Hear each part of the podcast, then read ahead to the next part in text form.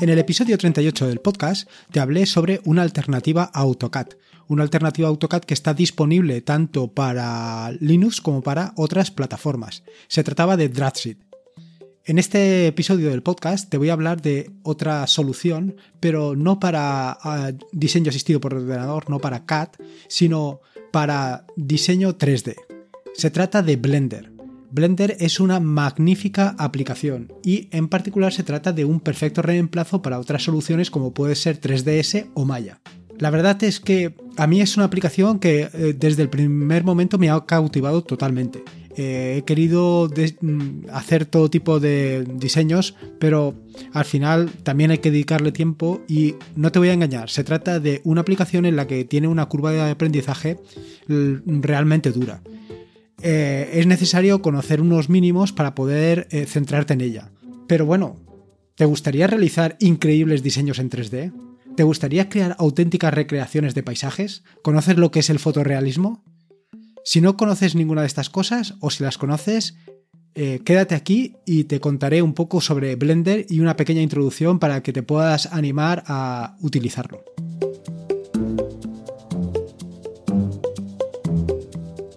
Soy Lorenzo y esto es atareado.es versión podcast. Este es el episodio número 40 del podcast, un podcast sobre Linux, Ubuntu, Android y software libre. Aquí encontrarás desde cómo ser más productivo en el escritorio o montar un servidor de páginas web en un VPS hasta cómo convertir tu casa en un hogar inteligente.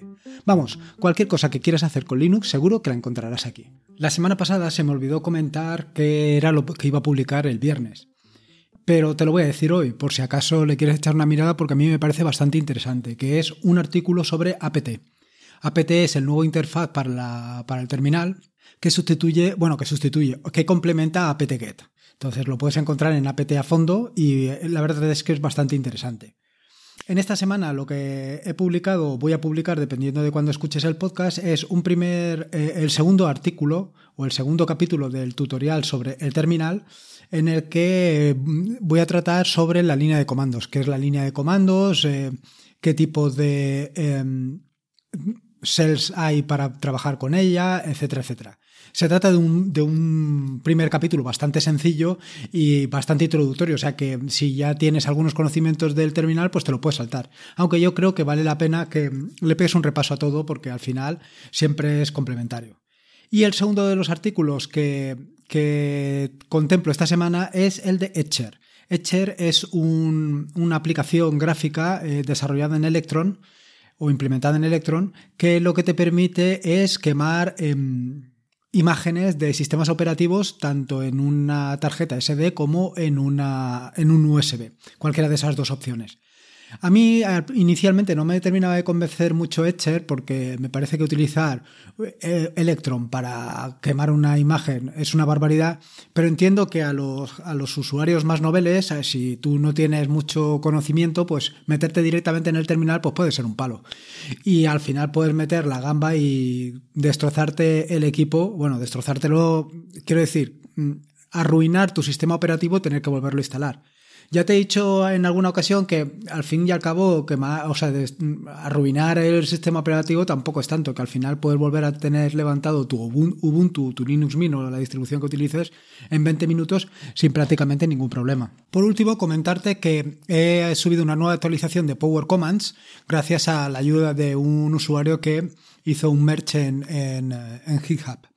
Eh, si no lo conoces, Power Commands es un conjunto de aplicaciones, o bueno, un conjunto de eh, utilidades que te permiten desde, eh, lo, desde el menú apagar el equipo, iniciarlo, eh, bueno, iniciar el equipo no, apagarlo, llevarlo a hibernación, suspenderlo, en fin, todas estas tipos de acciones que son más normales, bloquear la pantalla, todo esto.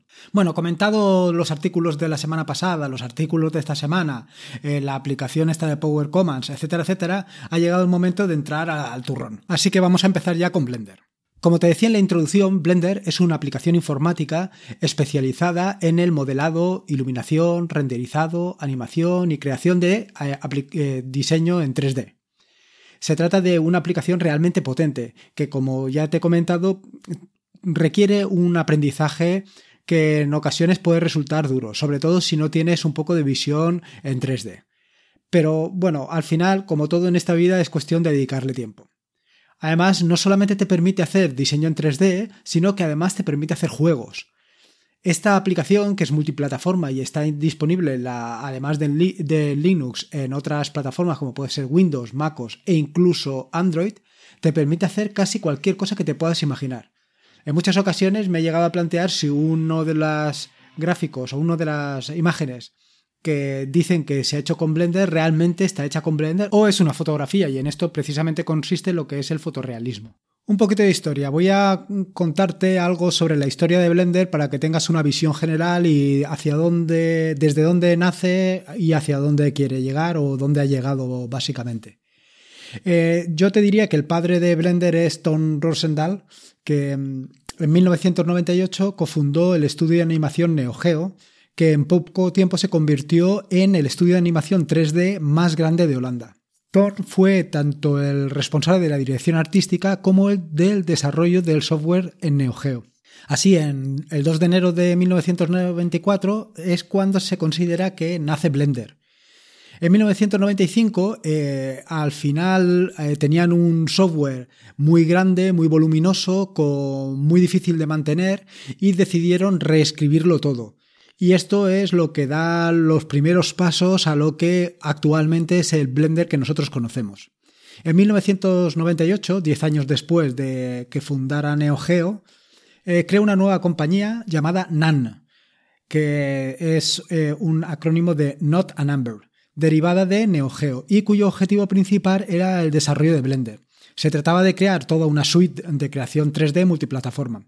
Aquello en 1998 te puedo asegurar que fue una auténtica revolución. No había ninguna suite, eh, suite eh, de diseño 3D como lo que pretendía crear eh, nuestro amigo Tom Rosendahl.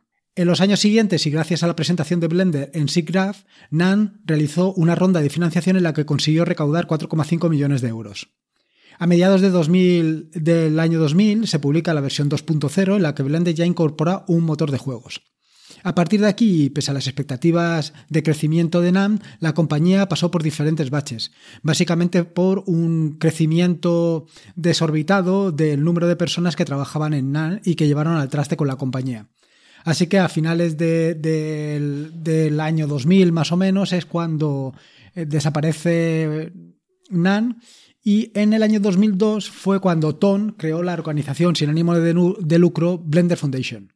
Blender Foundation, el objetivo principal de esta organización sin ánimo de lucro era el desarrollo de Blender como un proyecto de código abierto. Es decir, básicamente que fuera la comunidad la que poco a poco eh, desarrollara eh, Blender. Eh, esto llevó a que a finales del año 2002, precisamente en octubre del 2002, fuera liberado con bajo licencia GNU GPL versión 2. Actualmente Blender es conducido por un grupo de voluntarios de todo el mundo, que vaya que trabajan de manera distribuida alrededor del mundo y dirigidos bajo las directrices de Tom Rosendahl. Aparte de esta pequeña introducción o de esta descripción de la historia de Blender, te tengo que hablar de Susan. Y es que a finales de probablemente no sepas lo que es Susan, pero en cuanto te diga, eh, si has visto alguna imagen de, Blender por ahí o algunas fotografías de algunos renderizados, habrás visto eh, la cara de un chimpancé. Pues ese es Susan. Y es que a finales de enero de, o principios de febrero, cuando ya estaba más claro que NAM iba al traste por la situación financiera y por el crecimiento desmesurado de la cantidad de gente que trabajaba en él, eh, se incluyó eh, en la versión 2.25 que se lanzó justo en ese momento un Easter egg, o lo que se conoce como un huevo de Pascua, que al final era un modelado 3D de una cabeza de chimpancé a la que llamaron Susan. Ahora ya sabes un poco de dónde viene esta imagen, o este modelo, mejor dicho. Susan es la alternativa que proporciona Blender a otros modelos de prueba que habrás visto también en otros sitios, como puede ser la famosa tetera que te puedes encontrar en muchos tutoriales de diseño 3D. Susan es un modelo de 500 caras que se utiliza como una forma rápida de testear materiales, animaciones, texturas, iluminación, etc. Por si no lo sabes, eh, que ya es raro, porque si estás escuchando este podcast o eres habitual de lectura del, blog de atarea.es, em, seguro que has oído hablar de los huevos de Pascua o los Easter egg. Estos, pero por si no lo sabes, te digo, por, más que nada por curiosidad, los, Easter egg o huevos de Pascua son mensajes o características ocultas que eh, están en las aplicaciones, juegos, películas, etc. Por ejemplo, eh, un caso muy claro que de, lo, de un Easter egg o huevo de Pascua son en las películas de Alfred Hitchcock, en las que, eh, o en las películas también de Stan Lee, en las que ellos dos aparecen como extras en la propia película. Hoy en día esto se le llama cameo, pero bueno, al final es lo mismo, es una característica oculta, un mensaje, en fin, un huevo de Pascua. A modo de curiosidad, decirte que el primero de los huevos de Pascua que se conoce en el mundo de las aplicaciones y videojuegos y tal, es uno que aparece en el juego para Atari, el Adventure. ¿Qué características te vas a encontrar en Blender?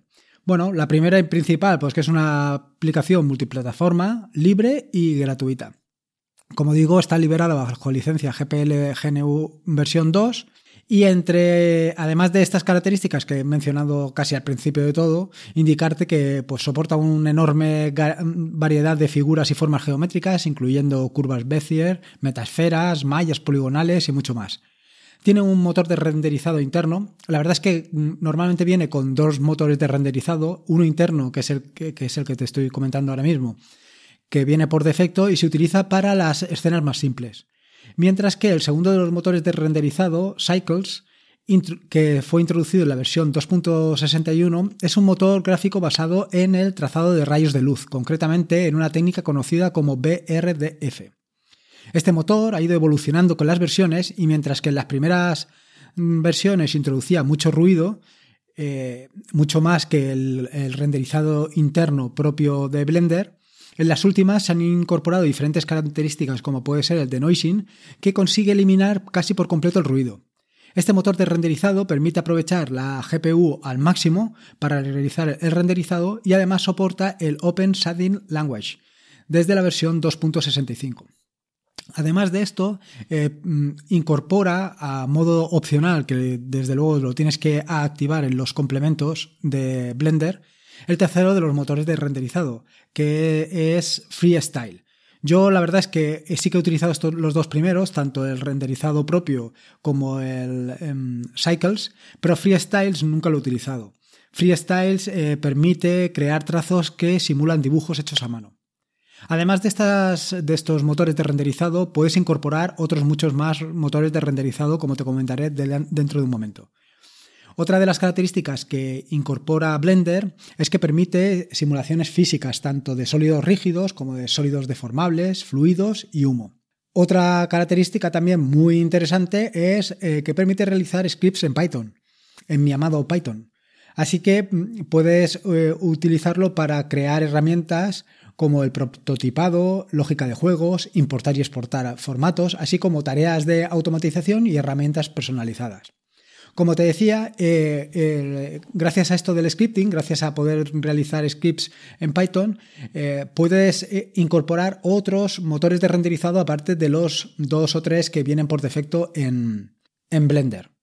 Y uno de ellos, en particular, uno que me llamó mucho la atención en su momento, básicamente hace ya casi 10 años, o ya 10 años, fue Jafarai.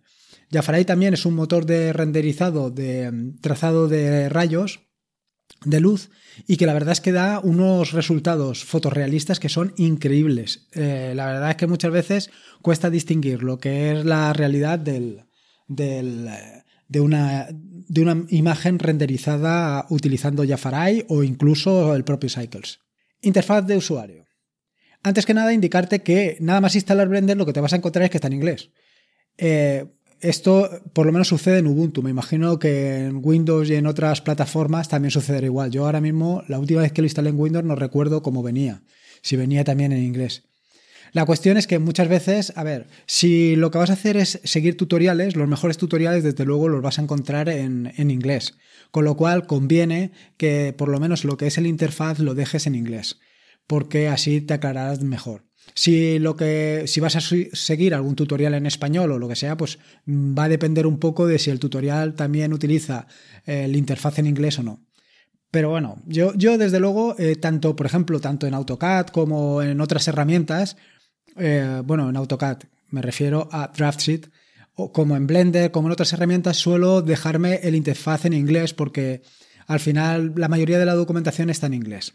Pero si lo que quieres es cambiarlo a español, si no quieres tenerlo en el idioma de Shakespeare, lo puedes cambiar al español de una manera muy sencilla desde las preferencias de usuario, es decir, File, User Preference y selecciona System. Allí tienes que marcar la casilla International Fonts y te aparecerá un desplegable y tres botones. Y tres botones perdón. En el desplegable tienes que seleccionar el español o el idioma que prefieras y en los tres botones lo que te sirven es para seleccionar qué es eh, exactamente lo que quieres traducir. Puedes o bien traducir solo la interfaz, solo las descripciones o solo los nombres de datos nuevos creados o una combinación de todas estas.